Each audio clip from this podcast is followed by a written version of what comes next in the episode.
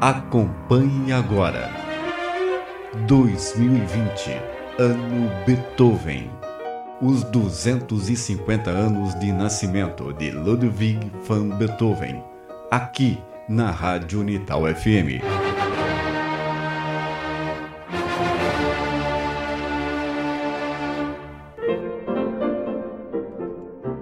Por volta de 1790, expandindo seus esforços além da música para piano e das canções, Beethoven escreveu uma obra poderosa para coro e orquestra, sua cantata sobre a morte do imperador José II. Quando Haydn visitou Bonn, em 1790 ou 1792, Beethoven teria mostrado esta cantata, ou a cantata dedicada ao seu sucessor Leopoldo II, tendo Haydn ficado bastante impressionado e encorajado o jovem compositor, que compôs a peça aos 19 anos de idade. O fato da obra ter chamado a atenção de Haydn, que era naquele momento, mesmo quando Mozart ainda estava vivo, a figura mais importante da música europeia, foi muito importante para a carreira de Beethoven, estabelecendo um acerto informal para ele ir para Viena como aluno de Haydn, o que veio a ocorrer depois, atestando a originalidade de Beethoven. Agora você ouve um extrato da cantata sobre a morte do imperador José II, WOO 87, que significa sem opus, número 87, com a orquestra e coro da Filarmônica de Cracóvia, regida por Jean Paul Penin.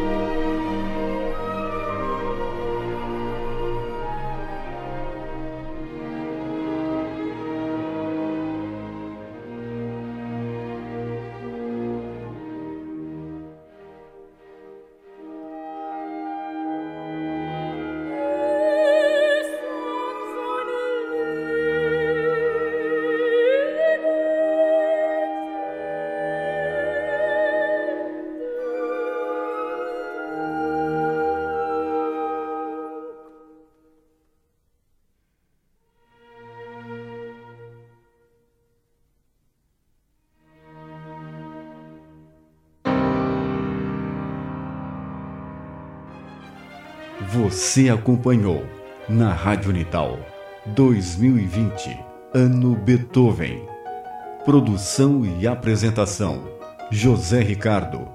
Edição: Gerson Mário.